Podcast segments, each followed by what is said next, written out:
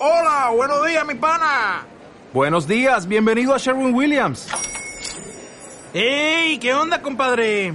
¿Qué onda? Ya tengo lista la pintura que ordenaste en el ProPlus app. Con más de 6.000 representantes en nuestras tiendas listos para atenderte en tu idioma y beneficios para contratistas que encontrarás en aliadopro.com. En Sherwin Williams somos el aliado del PRO. Nos encontramos otra vez, la gente no pensaba que nos íbamos a encontrar, pero bueno, estamos en Cinema Parásito nuevamente. Eh, segundo episodio consecutivo, hay que decirlo, hay que festejarlo porque eh, hace mucho que no somos tan constantes. Pero Sí, bueno, igual somos pésimos cumpliendo promesas. sí, no, no, no prometamos nada, pero más. vamos bien, vamos bien. Eh, mi nombre es Baltasar, tengo acá enfrente al señor Verón, como siempre, Verón. ¿Cómo va? ¿Todo bien? ¿Tranquilo? Bien, todo bien. Estamos teniendo suerte con el tema de las películas últimamente, me parece. Sí, creo que tuvimos un gran mes. Tuvimos un gran mes. Eh, yo eh, me quedé muy contento este mes. Venía de un año bastante flojo en el que estos días venía pensando, si tenemos que grabar durante todo el año... Mm, ¿qué, Mm, qué difícil. costar semana a semana. Qué difícil, sí, sí, va a ser medio difícil. Pero bueno, ahora como somos medio selectos con los contenidos, vamos a decirlo así. Pero bueno, eh, estamos esperando, hay que decirlo, un estreno, que es el de Midsommar, que... A ver, vamos a decir, Eh, ya está en Torrent. sí, ya, ya es la mejor película del año. Ya Te está, lo digo ya. ya está en Torrent. Eh, vamos a esperar para hacerlo el mes que viene por una cuestión de que si estamos hablando de películas, estaría copado de que sean películas que se puedan ver en pantalla grande.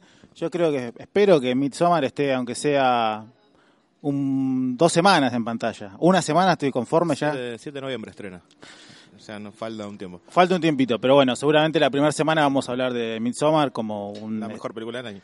Y sí, ya, ya lo dijiste, ya lo dijiste, pero lo voy bueno. a repetir todas las veces que sea necesario. Bueno, eh, pero hoy no estamos por esta película ta- ta- tan, cálida, tan alegre, sino que estamos por otra película que tampoco es... También es calidad de aire, tiene un payaso. Sí, ponele. Vamos a hablar de Joker, la nueva película de Todd Phillip. Eh, una película que cuando nos dimos cuenta ya estaba ahí, como que apa- apareció de repente, como que fue medio una sorpresa, ¿no es cierto? Sí, sí, me parece que se vendió lo justo, lo que se tenía que vender en lo que fue trailers y eso. Siempre muy bien, muy bien armadito. Y sí, no la esperaba y de golpe llegó. Eh, la película se había comentado en su momento, primero se había hablado de que le iba a dirigir Scorsese. Eh, aparte fue medio raro la noticia, no, Scorsese va a dirigir una película de- del Joker, que la va a protagonizar DiCaprio, porque solamente Scorsese trabaja con DiCaprio, parece ser. Claro, porque DiCaprio no hizo ninguna. Scorsese dice que el cine de superhéroes no es cine. Sí, después, bueno, eh, Scorsese empezó a hacer The Irishman, entonces eh, que se va a estrenar ahora también en noviembre en Netflix y va a tener un estreno formal en, en los cines. Y después de eso, bueno, eh, se diluyó y nos enteramos que, bueno, el director, siempre acá es como, el director de ¿Qué pasó ayer? va a ser la película de Joker. Sí, es el director de qué pasó ayer, no hay por qué negarlo. Sí, sí, pero bueno, es como medio como un ninguneo. Bueno, pero es, es que... Es el director de qué pasó ayer, no lo puedo defender de ahí. No, pues, igual, Pero, pero también, pará, pará. El guionista de qué pasó ayer 2 y 3 ganó un Emmy por Chernobyl. O sea... Pero Sí. se ve que gente capacitada trabajaba ahí. sí, ¿Y qué pasó ayer? Es una muy buena película. Es Igual está comedia. pasando mucho eso de que la gente de la comedia hace muy buenos dramas. Eso es algo muy particular que me parece que siempre se ve en la historia del cine, pero bueno, ahora es como que te das un poquitito más de, de cuenta de esas cosas. Es más difícil hacer reír que llorar. Pero Todd Phillips tiene muy buenas películas, tiene Old School, que cada tanto la pasan. Eh, después, bueno, todo, un- todo un parto no es una buena película, hay que decirlo. No tiene buenas películas. No, pa- para mí sí es un re director igual, ¿eh? Sí, puede ser, pero a mí, a mí Old School no me gusta y todo un parto me parece muy mala. O Mira, sea, yo tengo acá tiene, tiene básicamente la misma historia que qué pasó ayer, pero en otro momento del año. Bueno, eh, War Dog, ¿la viste? Eh, War Dog no me suena. ¿No la viste? Creo que no. La de la, son dos empresarios que se dedican a vender armas en Estados Unidos. No, no es como el primer acercamiento a algo serio que tiene Top Phillip.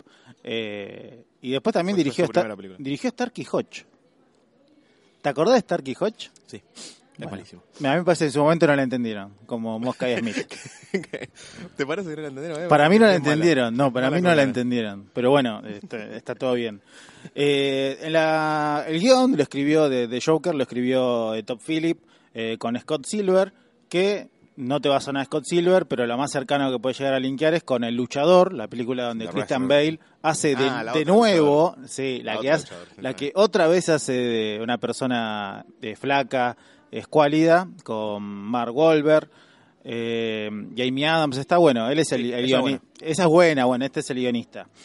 Eh, siempre después de Heath Ledger estaba como la vara muy alta, ¿no? Y Sí, más cuando lo que siguió fue Jared Leto con la vara muy baja. Porque eso, aparte, vos te sentís mal, tenés el autoestima bajo. Bueno, vos pensás que eh, Jared Leto, aparte de que ahora dirige como una secta, un campamento con los de eh, 50 Clan Seconds to Manson, Mars, sí. bueno, eh, ya quedó totalmente olvidado como, un- como Joker después de esto. Quedó olvidado, ni bien salió Suicide Squad. Sí, Fue como, qué malo que es esto, ¿Por qué, qui- ¿quién es este personaje? ¿Por qué se pasó por el Joker? si quieren ver un, un incendio a la distancia, está Escuadrón Suicida en, en Netflix. Van a ver, véanla porque nada, es un pasatista totalmente. Y vean lo mal que está editada. Ese es mi consejo, que es una de las películas que peor está editada de los últimos años. Eh, parece un videoclip, pero largo, es una, una cagada. Pero bueno, eh, volviendo, ganas. volviendo al Joker, eh, estaba muy la, la vara estaba baja, pero igualmente el, el proyecto era un proyecto muy grande y todo el mundo estaba esperando a ver quién iba a ser del Joker y al finalmente eh, el elegido fue el señor Jo- Joaquín Phoenix, que no tiene no- tiene películas malas Joaquín Phoenix. No, nunca lo vi actuar mal a Joaquín Phoenix. Y eso ya es un punto a favor. Claro, a ver, son dos cosas diferentes. Puede tener una película mala, pero él actúa muy bien. Sí. eh, que eso habla muy bien de él. Eh, vos me había- me habías hablado de una película muy buena de él que pasó totalmente desapercibida, creo que está en Amazon ahora para ver. Eh, Don't worry, he won't Sí. on foot. Es- Ahí la rompe. Él la rompe como un paralítico enojado todo el tiempo que... Nada, que hace dibujos para sacar su bronca. Eh, está en Amazon, también la pueden ver. Y después, bueno, de The Master, eh, que, que también la pueden ver de Paul Thomas Anderson. Her, Her no tiene películas malas. Eh, creo que la peor película es Gladiador, ¿no? Eh, puede ser, pero o sea, no, no, no me acuerdo ninguna otra. Bueno, hizo. Ay, se me fue. Ah, había hecho otra hace, relativamente poco que no me voy a acordar. Pero no tiene mal- no tiene No malas. tiene malas películas. No tiene malas películas. Eh, Joaquín Phoenix, y bueno, eh, va a ser, hizo el Joker.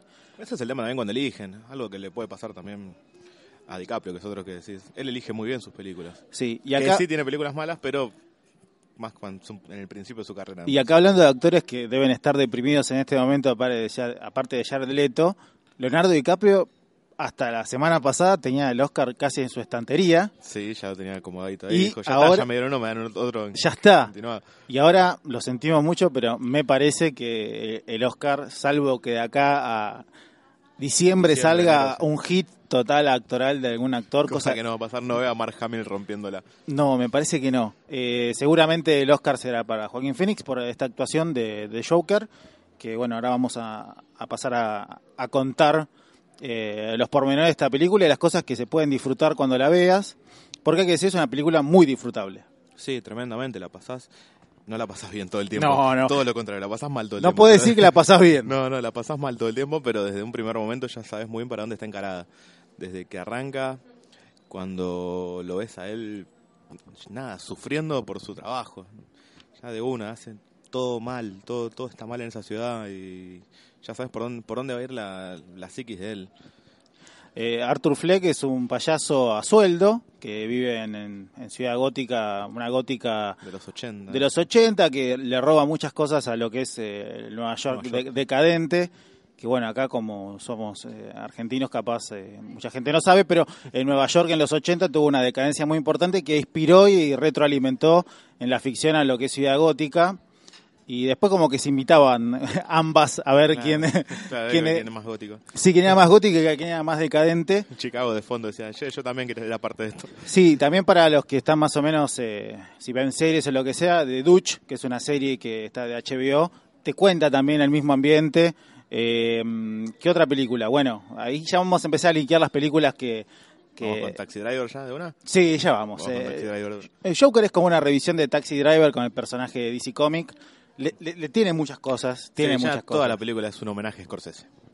Sí. Es un homenaje. ¿Vos decís que debe estar contento Scorsese con eso o no? Sí, creo que sí.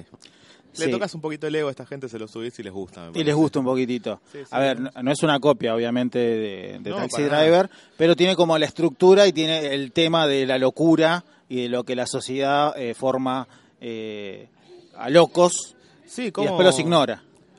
cómo una persona pasa de... Nada, va, va siendo olvidada de a poco por toda la sociedad, va siendo dejada de lado y tiene que hacer algo que rompa con ese esquema. O sea, es una forma de salir de, la, de, esta rueda que se va generando en todo, en, en todo lo que es la ciudad. Él busca la forma de salir de ahí, ya no... Ve, ve como todo se va cayendo alrededor y él está ahí, riendo, sin querer. Sí, eh, Gotham está lleno de basura, lleno de ratas gigantes, eso que es un detalle que me parece muy muy muy copado que tiene la película, que te dejan asentado que eh, Ciudad la Gótica de meses que están sin levantar basura. Sí, que van a llamar a la Guardia Nacional y que las ratas cada vez son más grandes. Ese es el mensaje que te deja. Y bueno, Arthur Fleck es el personaje que acá también vamos a decir no tiene ningún tipo de relación con ningún nombre de los cómics o No, lo que para sea. nada, ni es uno de los tantos nombres que se le puso a, los- a los Jokers, a los Guasones, a los El Bromas. ¿Le puedo decir El Bromas?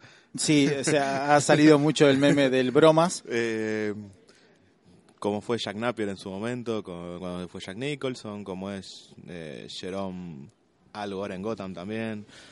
Tuvo, tuvo distintos nombres, ninguno nunca tuvo ninguna relación con, con el Guasón, porque todos sabemos que él es un personaje que no sabemos quién es. Las únicas veces que estuvo un nombre fue cuando fueron Martha Wayne o Lex, o Lex Luthor el Guasón. Después nunca se mencionó un nombre real para él. No, nunca se mencionó y la gracia de un personaje que tiene 80 años de existencia, eh, que es lo más destacable que, que tiene el villano de Batman, es que no tiene un origen. ¿no? Y que fue el primero. Eh, que él quiere que su origen sea una incógnita, sea un múltiple choice. No se sabe y me parece que por el resto de, de- de las décadas no se va a saber realmente eh, cuál es el origen y esa es la gracia que tiene el mito de- de- del Guasón y el mito de Batman, es que no se sabe el origen de, del mayor enemigo de Batman.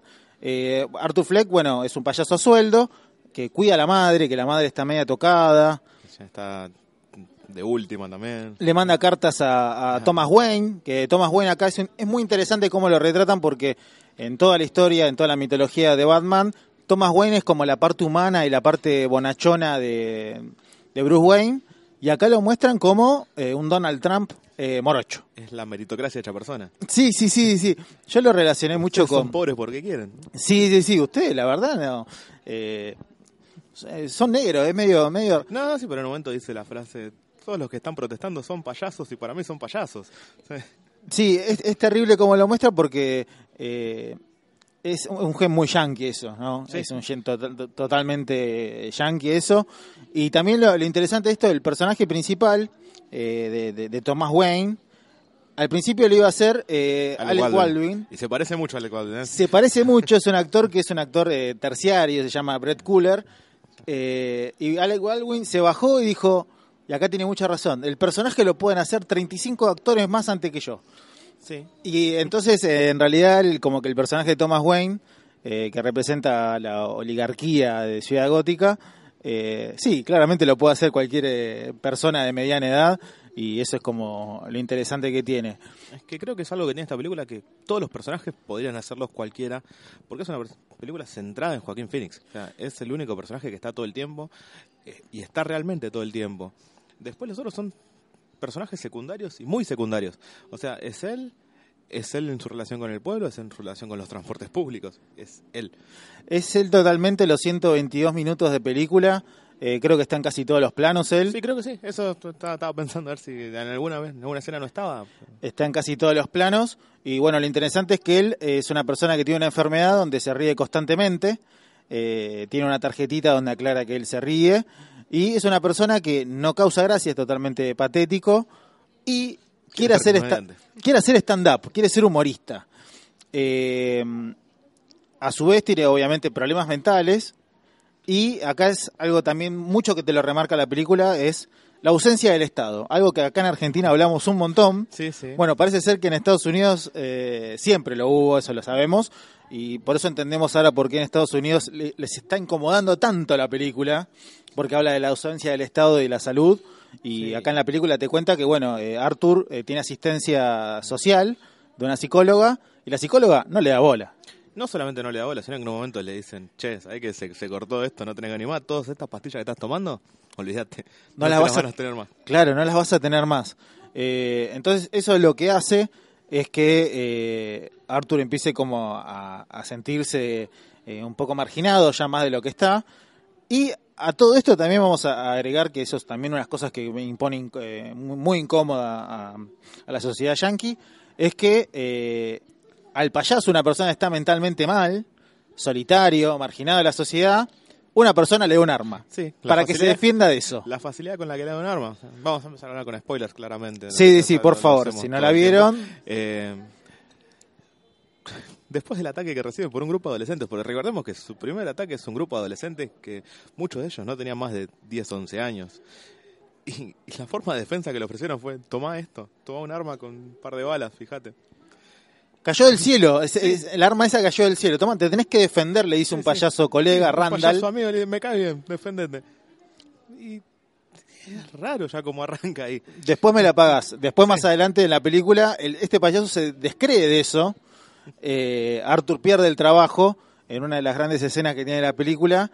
Que eh, también acá la película juega mucho con el tema de que eh, la presencia infantil, porque la parte como más humana de, de, de Arthur se ve con los chicos. Él eh, va a trabajar a un jardín, a un hospital de niños. Y en un momento se le cae un arma y lo echan por eso mismo, lo echan de, de la empresa y ahí empieza un poco la decadencia de, eh, del personaje. Claro, búsqueda de justificaciones de no, es parte del acto. ¿Por qué llevaste un arma a un hospital de chicos con cáncer? Eh, pero sí, es la vez donde más se ve, es la parte donde él disfruta, es la parte donde él se siente parte de la sociedad. Es la parte en la que juega, se divierte, quiere estar con los chicos y como todo el mundo odia que esté con los chicos, aparentemente. Que es que juega con un nene, aparece un padre diciéndole, alejate de mi hijo. Sí, por favor, tomátela, Claro. sí, sí, es terrible y, y cómo lo, lo rajan de eso. Eh, él empieza a investigar, obviamente, después de esto, eh, no sabe qué hacer, está perdido, está, se quedó sin obra social. Claro, Se- y todo su cuaderno con anotaciones de stand-up eh, está ahí. Le no es bueno, no es bueno. No es bueno, es más triste. Es, más, es deprimente. Es muy deprimente lo que escribe él. Eh, él en su cuaderno pone, espero que mi muerte tenga más sentido que mi vida, eh, algo así. Eso es como parte de, de su, de su comedia. Claro. Y él después, bueno, empieza a tener como una atracción con una compañera del edificio. eh, una vecina con Susan algo. Sí, con Susan, eh, la actriz es eh, Ceci Beth, que la conocemos por Deadpool, por Atlanta. eh, eh, es una actriz muy buena, que acá tiene una participación muy especial que, nada, no se las vamos a spoilear, porque bueno, esto no se lo vamos a spoilear, pero vean que tiene mucho peso en la trama, me parece, eh, que aparentemente es como un acompañante que te empieza a tener Arthur. Eh, Sí, es su relación amorosa, su, su- su enamoramiento fuerte. eh, sí, y que eh, todo empieza cuando ella en un momento tira, desliza la posibilidad de darse un tiro en la cabeza, un- a modo de chiste en un viaje en, sí, como un en guiño. ascensor. Como un guiño que, bueno, eh, acá sí vamos a empezar a spoilear un poco. La relación entre el personaje de Susan y Arthur nunca existió. Lo crea la propia imaginación de Arthur. Y nada, después te lo cuenta a modo club de la pelea, al final. Sí, volviendo, volviendo con flashbacks y escenas que nunca pasaron. Lo cual, cuando te pones a pensar, tiene sentido por miles de cosas. Sí, ya de una que ella supiera su nombre cuando nunca se presentaron. Sí, a- ella lo va a buscar a la casa y pre- preguntarle cómo anda, en qué anda y charlas que no llevan a ningún lado, situaciones que tampoco daban para nada. sí, que, eh, que ella esté tan feliz con su carrera cuando se ve que es patético su trabajo cuando hacen. se cuando ríe leve- stand-up, es más se ríe levemente ella de los chistes cuando él hace stand up y justamente ese video de él haciendo stand up llega a un reality eh, en un reality no en realidad Un late night show. eh, lo que hizo Petinato acá y no le salió bien bueno allá sí salía bien Eh, el conductor es Murray protagonizado por Robert De Niro que en la película debe estar cuánto Robert De Niro cinco minutos Sí, con toda la furia. Pres- Aparecen escenas en televisión presentando programas y nada más. Bueno, es el presentador y eh, al principio eh, se ríe de, de Arthur, del stand-up de Arthur, y nada, más adelante vamos a ver qué pasa. Cuando empieza a caer el espiral eh, de Arthur, que acá es muy...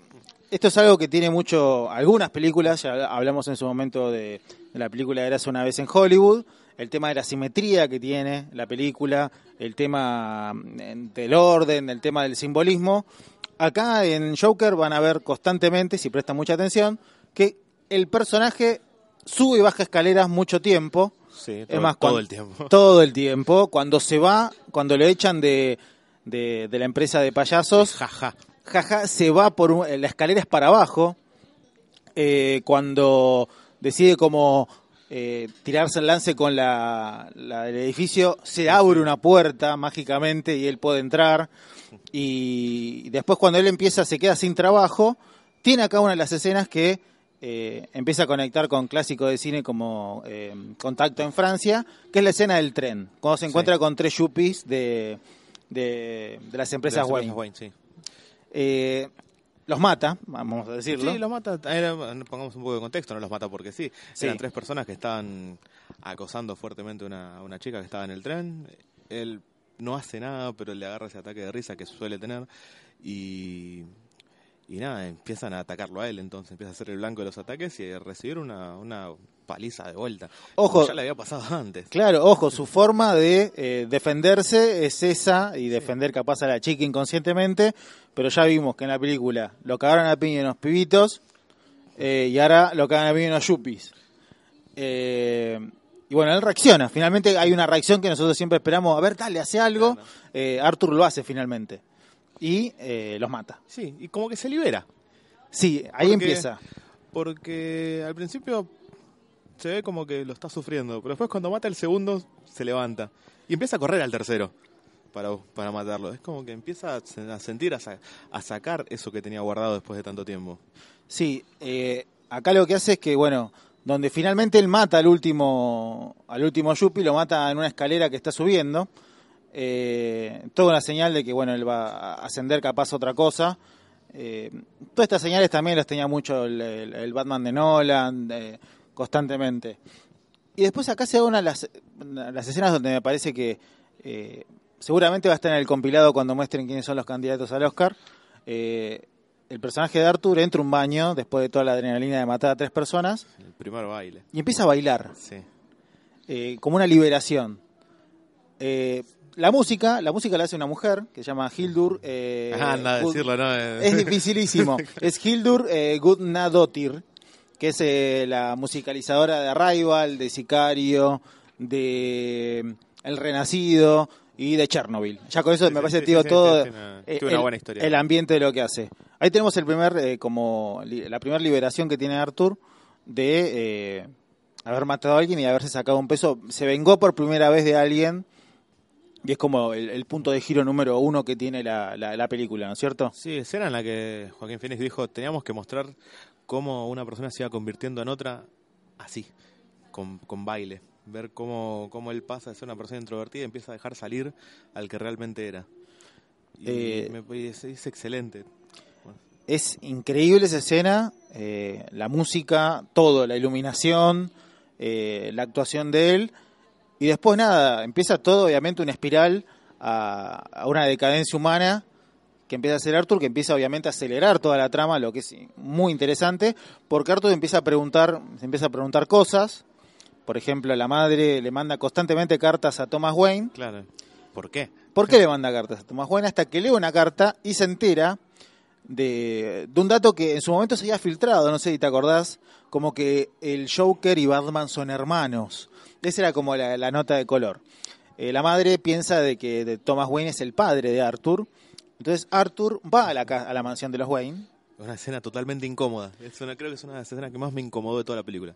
Sí, el sí, a- cruce entre Bruce, el Bruce Wayne de 8 años y, y, y este señor que está totalmente desquiciado. Sí, acá también es una de las cosas que tiene muy interesante la película, que es la fotografía. La fotografía es de la puta Sí, madre. Eh, es increíble porque aparte lo que hacen, también eso obviamente tiene mucho que ver el director, todo esto. La cámara está excelentemente bien puesta para generar esa tensión. Hay una muralla donde se ve que está Arthur, va caminando que sube y baja, sale, aparece con nariz de payaso. y vos sabés saca. qué es lo que va a hacer.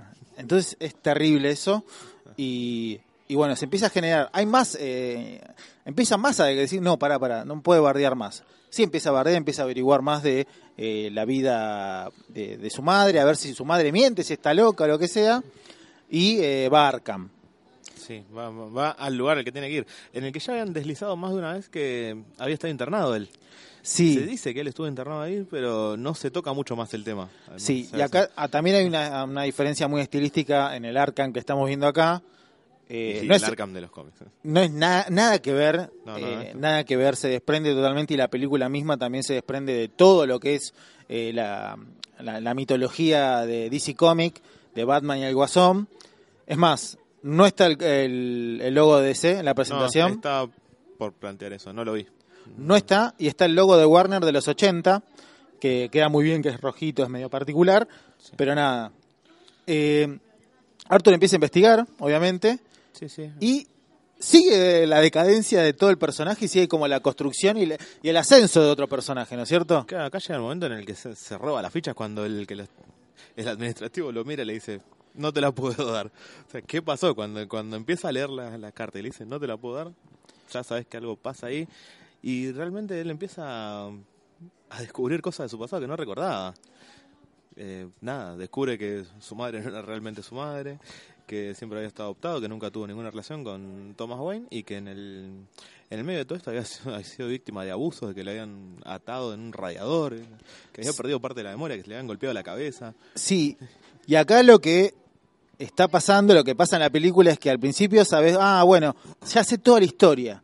E inmediatamente después te enterás de que nada, y no sabes sí. cuál es la historia en realidad. Eh, no hay un origen y eso condice con toda la mitología del Joker, que nunca se sabe realmente de dónde viene, por qué hace lo que hace, o, o de- depende cuál es la, la locura. La película sí tiene una respuesta de por qué la persona eh, enloquece, ¿no es cierto? Sí, pero me parece que no está destinada directamente a él, sino que está destinada a cualquier persona que enloquece, porque a, través de él empezaron a surgir un montón de movimientos que también estaban enloqueciendo y, y de hecho él tiene cierta responsabilidad por ser el que inició todo, pero en comparación a todo lo que pasó después, lo de él es muy chiquito. Mató a tres personas mientras un grupo de gente está prendiendo fuego a la ciudad. Bueno, mi- mientras pasa justamente eso, de que él empieza con la búsqueda, empieza con el descenso a los infiernos, eh, la ciudad empieza a estar revolucionada porque eh, obviamente que un payaso eh, haya matado a tres yuppies, empieza como a revolucionar un poco las cosas. Eh, esto me parece que tiene un paralelo muy interesante con lo que está pasando ahora con la película, que eh, a veces como que siento que los medios quieren que pase algo malo. Claro, como pasó acá con no, no la estrenen porque van a matar a alguien. Sí, o no sé, en Estados Unidos, por ejemplo, no te dejan entrar con máscara y con pistola de juguete. Son medio estúpidas, me parece, si querés entrar así eh, al cine, pero bueno. Eh, y acá en la película pasa exactamente lo mismo, o sea, eh, se empieza a generar como una revolución y como un descontento a- hacia los ricos y Una cosa muy a lo de Vendetta. muy, sí, sí, sí, sí, sí, muy a lo de Vendetta y muy a que tenemos que tener un icono revolucionario para las cosas. Sí, tiene que haber una cara que, que justifique todo lo demás. Y, y Arthur sin quererse es parte de eso, pero él no quiere, él nunca No. se hace cargo de eso. Él se describe como una persona totalmente apolítica que es- lo único que quería era tener una relación, con- quería tener una charla con Thomas Wayne. todo lo que buscaba era eso, que la tiene en un momento. La tiene en un momento, eh, en una cosa, que tiene- es un detalle muy interesante. Yo Esa escena yo no sé si es real, si ¿Qué está en la mente de él, no sé Ah, cómo hizo... Nos, nos pasó a todos en un No momento. sé cómo hizo para pasar tan fácilmente a un teatro donde están dando tiempos modernos, una Que película de también- Chaplin. Que también tiene mucho que ver con el contexto de la película. Una... Sí, nada está hecho de, de casualidad en la película, eso es lo interesante. Mientras se genera toda una revolución en Ciudad Gótica, le empieza a buscar los orígenes y empieza como a, a- a caer muchísimo más eh, en los infiernos. Y eh, la, la actuación de Joaquín Phoenix se recrudece, hay que decirlo, eh, cada minuto que pasa. Y eso es como muy, eh, mu- muy interesante toda la- esa parte que hacen de que cuando el chabón como que se va endureciendo en un montón de cosas y como que va perdiendo un poco la humanidad en cada acto que hace. Eh, se la agarra obviamente con su mamá, su aparente mamá se la agarra. Sí, claro, cuando descubre que es todo mentira. Eh, también nos deja la intriga de si él, él va al- al- a la casa de Susan, que es su vecina, entra como si fuera su casa, Y ahí descubrimos que Susan no lo conoce a él. Que no, nun- nunca, nunca, nunca estuvo ahí. Él, Nunca estuvo ahí. Lo le dice, vos no vivís acá, vivís, no te confundiste.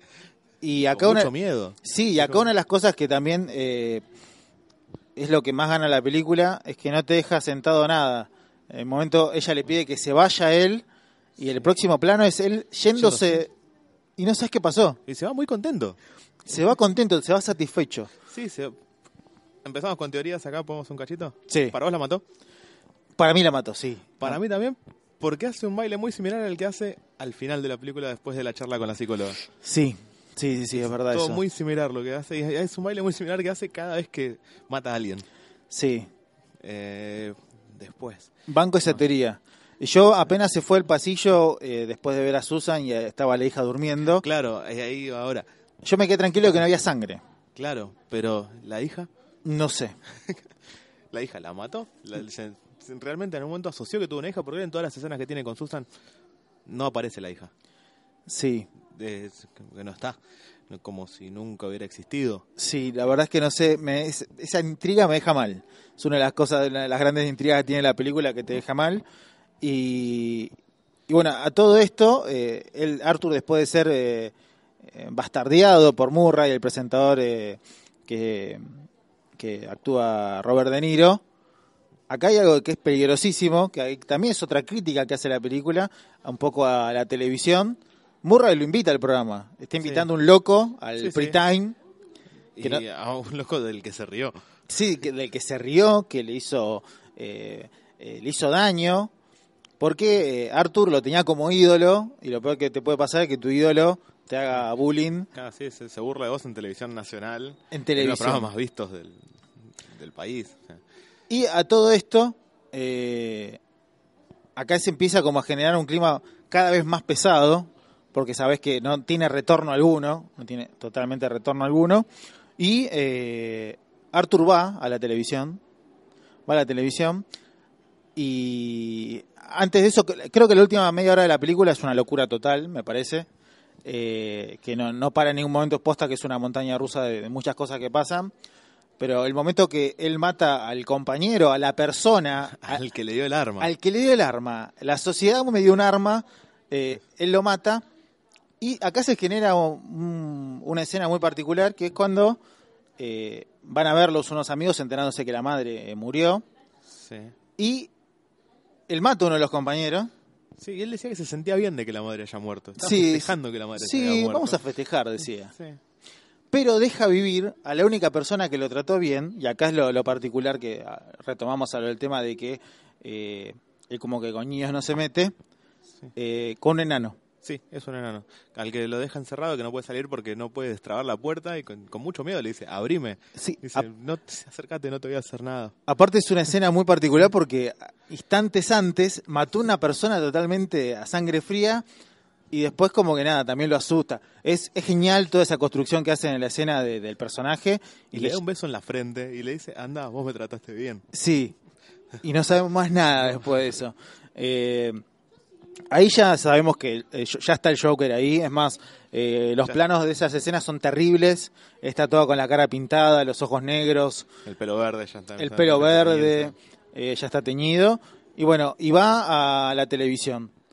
Eh, y acá me parece que también recrudece muchísimo todo, recrudece el mensaje también, es como que es más explícito todo lo que Top Philip quiere decir. Y, y nada, es una expresión que me parece que tiene mucho hincapié en todo el mundo, no solo en Estados Unidos, sino que me parece que es muy simpático con eh, el resto de toda la humanidad. Eh, Arthur cuenta que él mató a, a los yuppies. Sí, arranca contando un chiste malo. Sí, Arranca, arranca muy mal, ¿eh? arranca muy mal. un chiste malo y el conductor y Murray nunca para de agredirlo durante, durante su acto. Empieza a contar un chiste y dice, pará, vos sacaste un cuerno para contar un chiste toc toc. Fueron semanas malas de que maté a esos tres tipos. Sí. Y empieza todo. Y acá también lo que se ve, se ve algo muy particular que es, eh, durante toda la película te amagan de que él se quiere matar, como que vos pensás que el, el, el clímax va a ser que él se va a querer suicidar, y en realidad no pasa eso, sino Y- que hace justicia y uno se siente cómodo que hizo justicia. Es terrible igual eso, ¿eh? Igual, ¿vos en algún momento creíste que él se iba a matar? Por un momento dudé que se iba a matar. Porque a mí me parece que hubo un punto de quiebre después de la discusión que tuvieron en camarín antes de salir a escena. Sí, puede ser eso. Cuando le, le remarca, ¿por qué viniste disfrazado así? ¿No viste todo lo que está pasando afuera? Sí, a mí ese también me parece que es como un punto de inflexión bastante importante, pero a mí me parece que cuando él después termina de escupir todas las cosas que, que es un pensamiento que a mí me parece que tenemos todos, es eh, que todos están mal, vos estás mal y Sí, te pasan malo. por sí, te pasan por arriba. Vos estás tirado ahí, te pasan por arriba, la sociedad te pasa por arriba, te ignora, no te da bola, el Estado te totalmente te desprecia y eh, aún así te reís. Y bueno, en ese momento es cuando se... está destinado a sacar una risa al mundo. Sí, él está para eso. Eh, Arthur mata, los mata a Murray de un balazo en la cabeza. En televisión en vivo, y se- qué cosa que después se, se replica en todos los canales. Sí, lo pasan en todos los canales, eso también es muy chistoso, eh, porque básicamente lo que están haciendo ahora con que dicen eh, no, no vayas a verla o, o no, la violencia, que te- es muy depresiva la película, etcétera, etcétera. Y, y nada, en la película te cuenta lo mismo, es, una, es un espejo que tiene la película, que lo tiene en muchas cosas, en primero lo que genera la película, lo que está generando en Estados Unidos, la película en todos lados, que empieza empezás como a reflexionar el tema de las enfermedades mentales, algo que acá también en Argentina se ve como muy, muy escondido, eh, que bueno, son personas, aunque la, la- la sociedad y el Estado no lo crean, son personas que están destratadas totalmente, y, y bueno, acá es una, una persona, en el caso de este Arthur, que eh, fue convertido por la sociedad eh, en ese paria Nos fueron llevando a eso. lo fueron llevando a la locura, totalmente como si fuera Día de Furia, la película de Michael Douglas, eh, Taxi Driver, es como que sos la escoria y sos esa rata gigante de la sociedad eh, que alimentás con basura. Y se genera una revolución, y acá empiezan las cosas que empiezan como a conectar con el- un poco con el universo de que es el universo de, de Batman, ¿no es cierto? Yo algo que no entendí que me pareció como medio tosco. Hay bardo en la ciudad. Sí, ¿por Hay qué? ¿Por qué quilombo. ¿Por qué vas al cine a ver el zorro? Eh, para mí que esto es en gran parte parte de su campaña política. Él sabe que no representa a esta gente. Y que no pasa nada, Que- ¿no? No, no que no pasa nada, sino que dice, yo no represento a ellos, pero tengo que ganar una elección. Su, su, su- su objetivo era ganar la elección. Para mí él tenía que demostrar, sí, como que estaba todo bien. Está todo bien igual. Yo, si yo dije que estaba todo bien antes, ¿por qué va a cambiar ahora?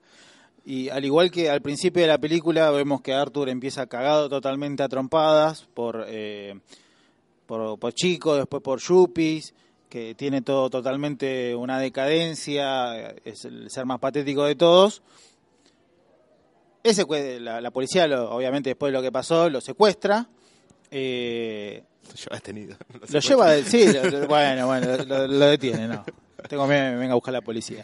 Lo detiene e inmediatamente te muestra la escena, la escena clásica que ya la dimos cuántas veces en el cine. Un millón de veces. ya Un digo, millón de veces del nacimiento de Batman cuando matan a los padres. Es necesario volver a ver la muerte de los padres de Batman. Creo que eso es lo- el único punto flojo de la película. Si nos mostraba solamente que un payaso iba al callejón donde estaban los padres, cuando salían los padres de Bruce Wayne con él, ya, ya está. A mí ya me quedó como claro. Y ahí justamente te muestra que después eh, chocan el auto de- del Joker, el, el patrullero, lo levantan a él, y él tiene como un ascenso, que lo vitorean toda la gente que está rodeado de payasos. Tiene un renacer. Y también a su vez está el renacer de lo que en un futuro eh, va a ser eh, Batman. Eh, to- toda esa escena que te estoy contando, a ver, todo eso... lo- todo, todo esto, para. sí, ¿Pasó? sí, para mí sí pasó. Su, todo lo que pasó después del choque también. Eh, para mí sí, para mí pasó todo. Porque para mí tuvo un despertar muy rápido. No, no, para mí pasó absolutamente todo eso, me parece que es una de las pocas cosas que siento que pasó Hay realmente. varias cosas que preguntar si pasaron igual. No, pero sí, sí. Y también eso es lo interesante de la película, que Sí, no sí, sabes no sabes qué pasó. no sabes qué pasó realmente. Tenés poca certeza de lo que pasó. De hecho, con el, con el final te, te, te deja la duda de... ¿Pasó algo realmente de toda la película? Mm, Yo imagino que sí, pero... ¿Y cuánto tiempo pasó? No lo sabemos cuánto tiempo pasó. Eh, la película obvia- tiene obviamente cosas del cómic, las podemos hacer, son Sí, no- contadas igual, no ¿eh? está basada en ningún cómic. no, Eso, ya- no está basado en ningún cómic. Tiene, Pero sí, tiene, tiene secuencias que están basadas, podemos decir que la tipografía del programa de Murray es la tipografía de Batman la serie animada.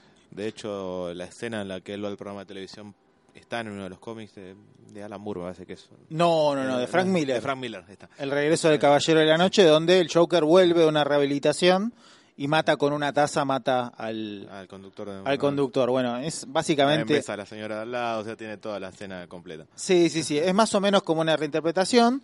Y después, bueno, la parte donde él es, eh, lo llevan en el patrullero, es una clara referencia, es casi al mismo plano cuando Heath Ledger Sí. eh, se escapa de la un comis patrullero. se escapa del patrullero. Y también me parece como que la, la cúspide es cuando con sangre eh, el personaje del Joker se dibuja una sonrisa, finalmente eh, asciende y, y nada, eso me parece también tiene mucho que ver con, tiene cierta conexión con eh, el Batman de Nolan, me parece que en la oscuridad y en el concepto de eh, la caída y el ascenso. Y, y nada, ahí es la película, creo que es el clímax total de la película. Y, y nada, te deja, te deja, a mí me dejó un poco medio pensando mucho, algo que me parece que se, se Sí, tiene que festejar de una película. Está, está bueno que pase eso. Y te deja, te plantea muchas cosas respecto a la sociedad y hacia dónde va avanzando. Y cómo, cómo vamos retrocediendo en realidad. Eh, no sé, me parece que está muy bien, me parece que sí, llega a un punto, termina el momento justo. Sí. Llega el momento en el que decís, ya está, no, no queda nada más acá y tenemos que terminar acá y termina acá. Eh, la escena, después, la que sigue después, allá en el hospital psiquiátrico, me parece genial. Es muy, es muy corta y... Y es onírica, Sí, sí, sí, cierra todo. O sea, es la misma, es la misma psiquiatra que tiene el principio de la, de la película. que sigue sin darle bola también, Sigue- hay sigue- que sigue decirle. ignorándola. Él ya le dice en un momento, bueno, al principio de la película le dijo, vos no me escuchás, como nadie me escucha. Tengo un montón de problemas y vos no me estás dando pelota. Nadie me escucha, es Claro. terrible eso. Y acá vemos la primera escena después de, de que pasa todo esto en el en Arkham diciéndole diciéndole nada, se ríe, le dice, me acordé un chiste que no, no vas a entender. Y, y ahí queda ahí, termina todo. queda ahí, queda ahí la película. Eh, Joaquín Phoenix seguramente va a ganar el Oscar por esta película. Espero que sí, porque la rompe. O sea, toda la película está en, la, en la espalda de él. Sí, aparte de toda la crítica, como dije, que, que es un espejo de, de, de- de- de lo que está pasando realmente con la misma película, eh, con el tema de la televisión, eh, qué, qué es lo que hace la, la tele por un punto de rating, llevar un loco, eh, que no, no está chequeado absolutamente nada, lo llevas a la tele, a Pritime, a ver qué onda, qué pasa, No solo eso, todos los canales repitiendo lo mismo también. repitiendo algo que no iban a repetir, no, no lo vamos Algo a... que el canal sacó de programación en el momento, pero en los otros canales ves que lo están pasando. Sí, y también eh, el tema de la salud mental en todo el mundo, que está totalmente escondido bajo el tapete. Eh, acá te muestra, no, le recortan y el Arthur tiene que tomar siete medicamentos, de repente Sí, no sí. puede tomar más. No, nada, el Estado le dijo, hasta acá llegaste. Eh, y me parece que esa ausencia, ese monstruo que crea la sociedad por, por esas ausencias, me parece excelente, está muy bien retratado acá.